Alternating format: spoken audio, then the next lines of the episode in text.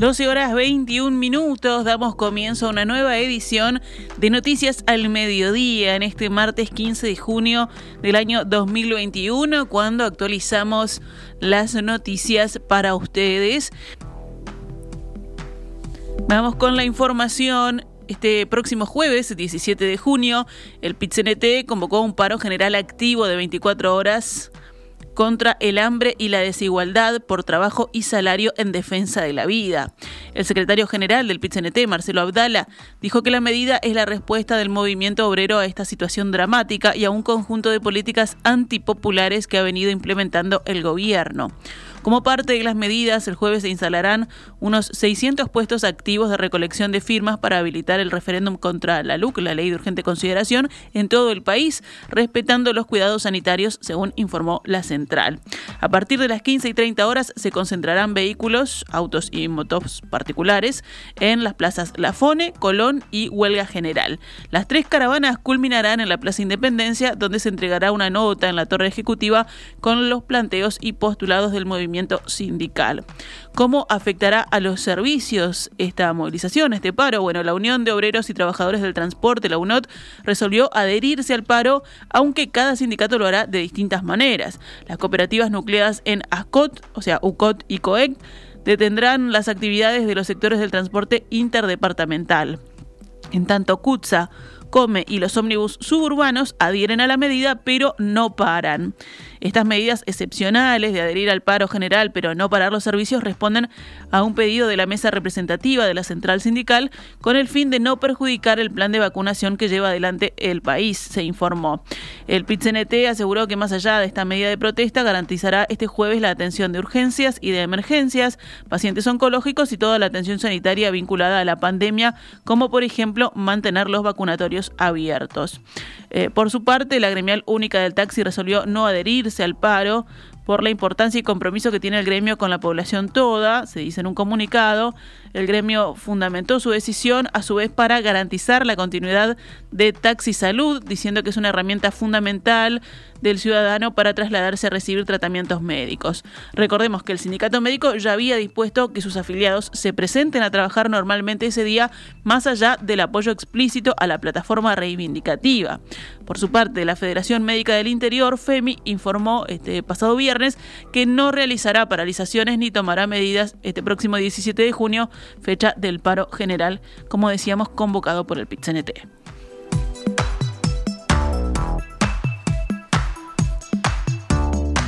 El canciller Francisco Bustillo dijo que la oposición de Argentina a la propuesta de flexibilización de Mercosur es el no por el no. Es de máxima contra la posibilidad de lograr mayor inserción, agregó. Queremos conocer las razones, porque hasta ahora no sentimos que estén fundamentadas por parte de Argentina, sino que es el no por el no, dijo Bustillo el miércoles pasado ante la Comisión de Asuntos Internacionales de la Cámara de Diputados, según la versión taquigráfica divulgada ayer y citada hoy por la diaria. La comparecencia del ministro fue para abordar como primer tema la flexibilización del Mercosur y el estado de las conversaciones con los distintos miembros del bloque para tal fin. Una propuesta uruguaya para poder negociar con terceros mercados, que acompaña a Brasil y rechazan Argentina y Paraguay, iba a ser tratada hoy en una reunión de cancilleres y ministros de Economía del Mercosur. Este encuentro, originalmente pactado para la semana pasada, ha vuelto a ser pospuesto, ahora sin fecha fijada, según el diario La Nación de Argentina, país que ejerce la Secretaría pro tempore del bloque. Comenzó a sesionar ayer la comisión investigadora de diputados sobre supuestas irregularidades en la justificación de inasistencias de profesores de la FENAPES, la Federación Nacional de Enseñanza Secundaria, entre 2015 y 2019. El ministro de Educación y Cultura, Pablo da Silveira, dijo este lunes en el Parlamento antes de entrar a la comisión.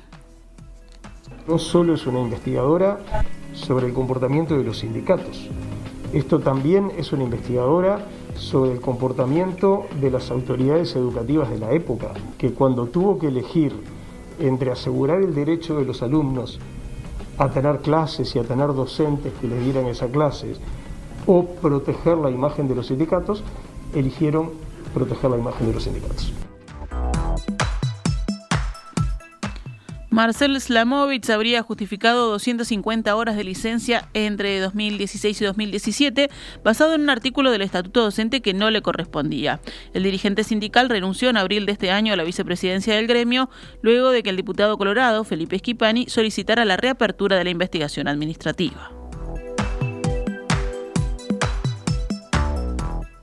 Se generó una nueva polémica en torno a la auditoría de la consultora PwC sobre gas Sayago cuando se supo ayer que en ese trabajo se confundió la sigla PIANC con la palabra piano. El documento encargado por el directorio de UTE indica que se identificó en la cuenta cursos de capacitación gastos por 110 dólares por una membresía de piano, lo que hizo deducir que ese pago correspondía a clases de piano. Raúl Sendic, presidente de ANCAP entre 2010 y 2013, aclaró ayer en nota con Radio Sarandí que la referencia de la auditoría era en realidad a PIANC, la Asociación Mundial para la Infraestructura del Transporte Acuático. Sendic dijo que la PIANC existe desde 1885 y que seguramente Gasallago tenía que tener una membresía y cuestionó el trabajo de la auditoría al que consideró poco serio. Esta mañana, en diálogo con En Perspectiva, Felipe Algorta, actual miembro del directorio de UTE, dijo que se agarran de la auditoría para justificar disparates y que Sendic no aclaró lo verdaderamente importante. En esto lo, importante para, para quienes eh, quieren justificar este disparate es eh, atacar a, la auditoría.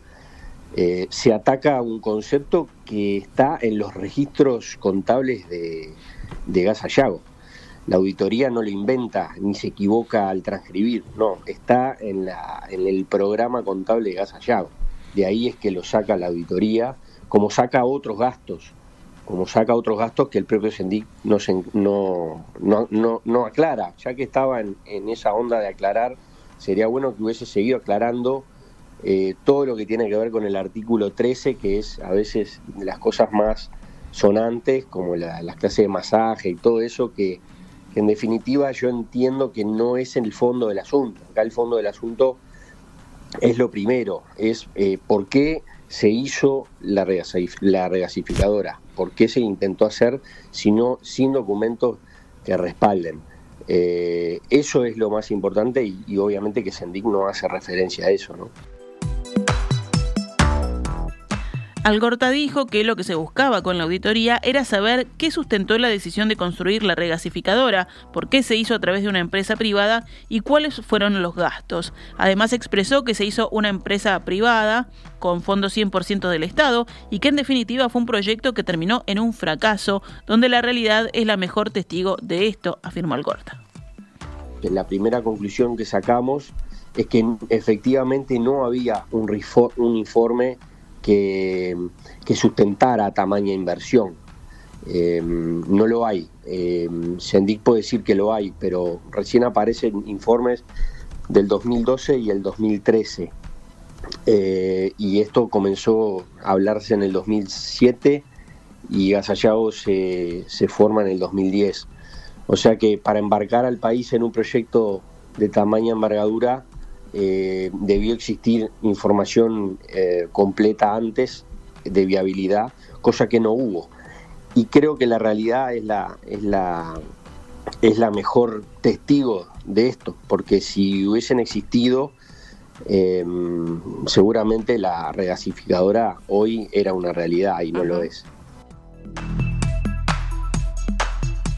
Pasamos ahora a noticias de la emergencia sanitaria. Ayer fallecieron 43 personas con coronavirus, entre ellas un niño de 9 años en Montevideo. Según fuentes del Ministerio de Salud Pública citadas por el país, el niño sufría una encefalopatía grave. El promedio diario de muertes de personas con coronavirus en la semana móvil cerrada ayer fue de 49. Hace una semana, recordemos, era de 59. Nuestro país superó ayer las 5.000 defunciones con diagnóstico de SARS-CoV-2 desde que se declaró la emergencia sanitaria. El monitor oficial reporta un total de 5.036 fallecimientos, el 80% de los cuales se produjeron en los últimos dos meses y medio. Los pacientes con COVID internados en CTI son 443, la cantidad más baja desde el 8 de abril, cuando hubo 437.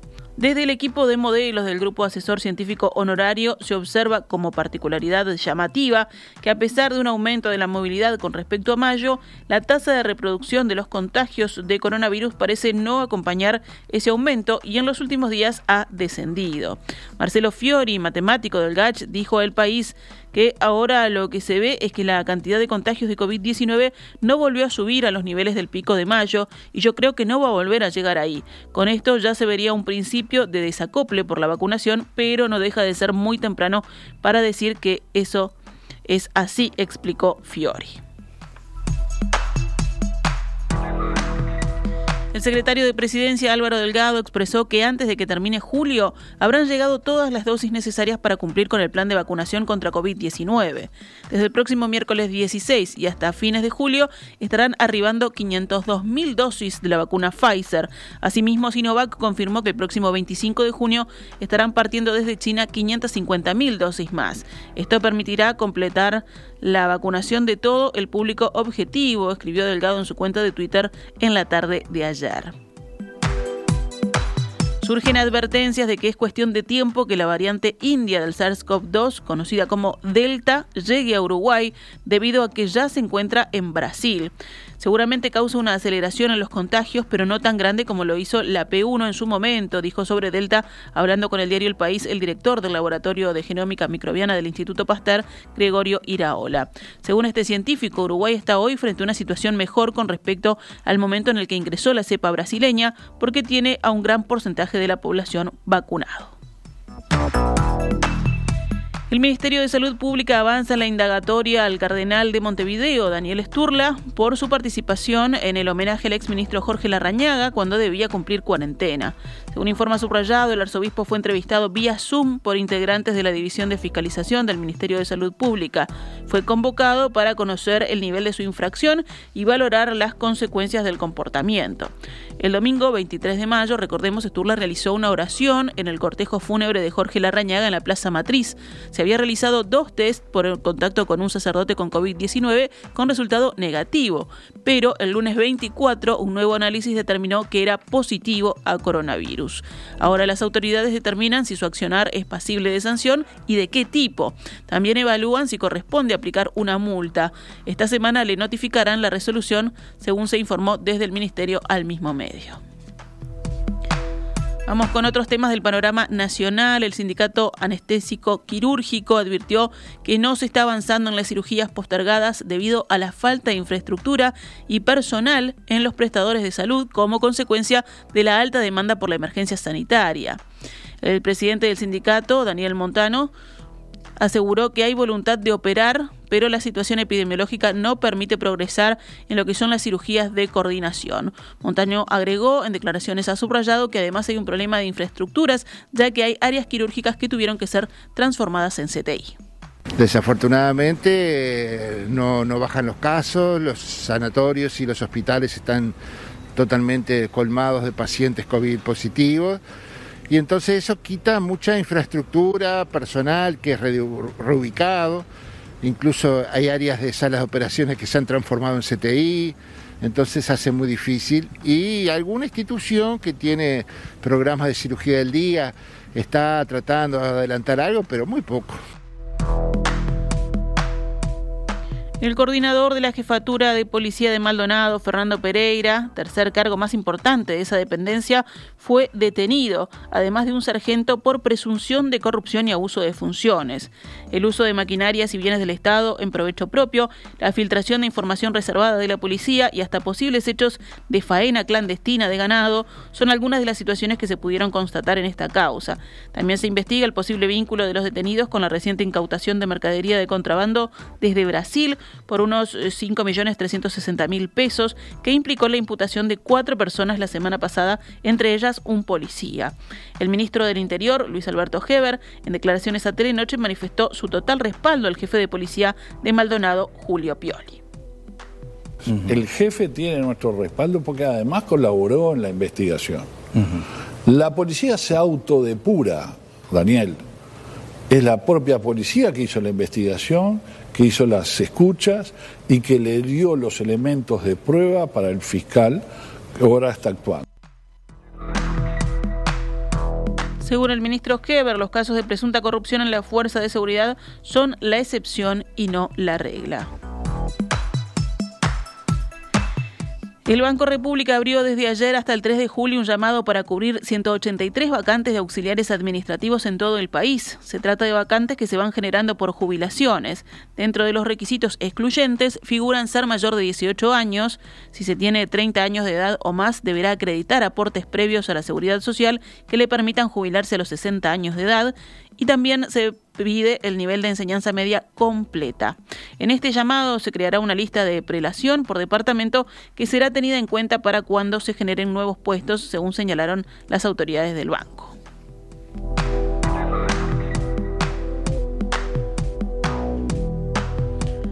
Actualizamos a cuánto cotiza el dólar a esta hora en la pizarra del Banco República, 42 pesos con 55 para la compra y 44 con 75 para la venta.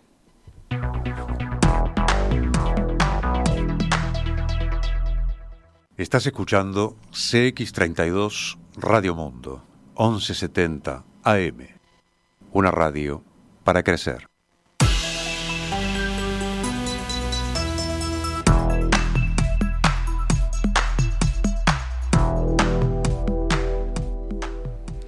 Continuamos en Noticias al Mediodía, pasamos ahora al panorama internacional. Una cumbre entre el presidente de Estados Unidos, Joe Biden, y los líderes de las instituciones europeas relanzó hoy las relaciones transatlánticas con un acuerdo relativo a la disputa comercial entre los gigantes Boeing y Airbus que les permite concentrarse en China.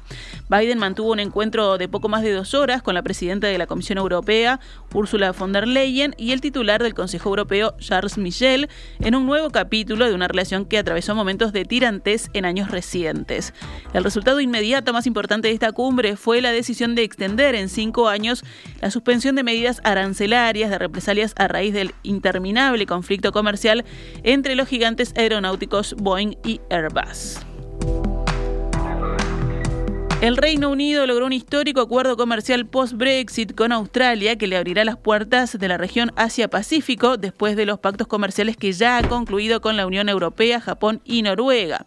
Según un comunicado publicado hoy por la oficina del primer ministro, se trata del primer acuerdo comercial logrado por Reino Unido que no es una renovación o modificación de uno ya existente entre la Unión Europea y otros países.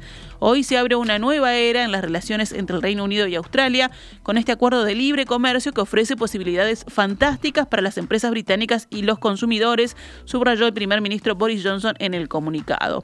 El responsable presumió de su nueva idea del Global Britain o de Gran Bretaña planetaria, con la que intenta reafirmar el lustre internacional del país tras la salida de la Unión Europea.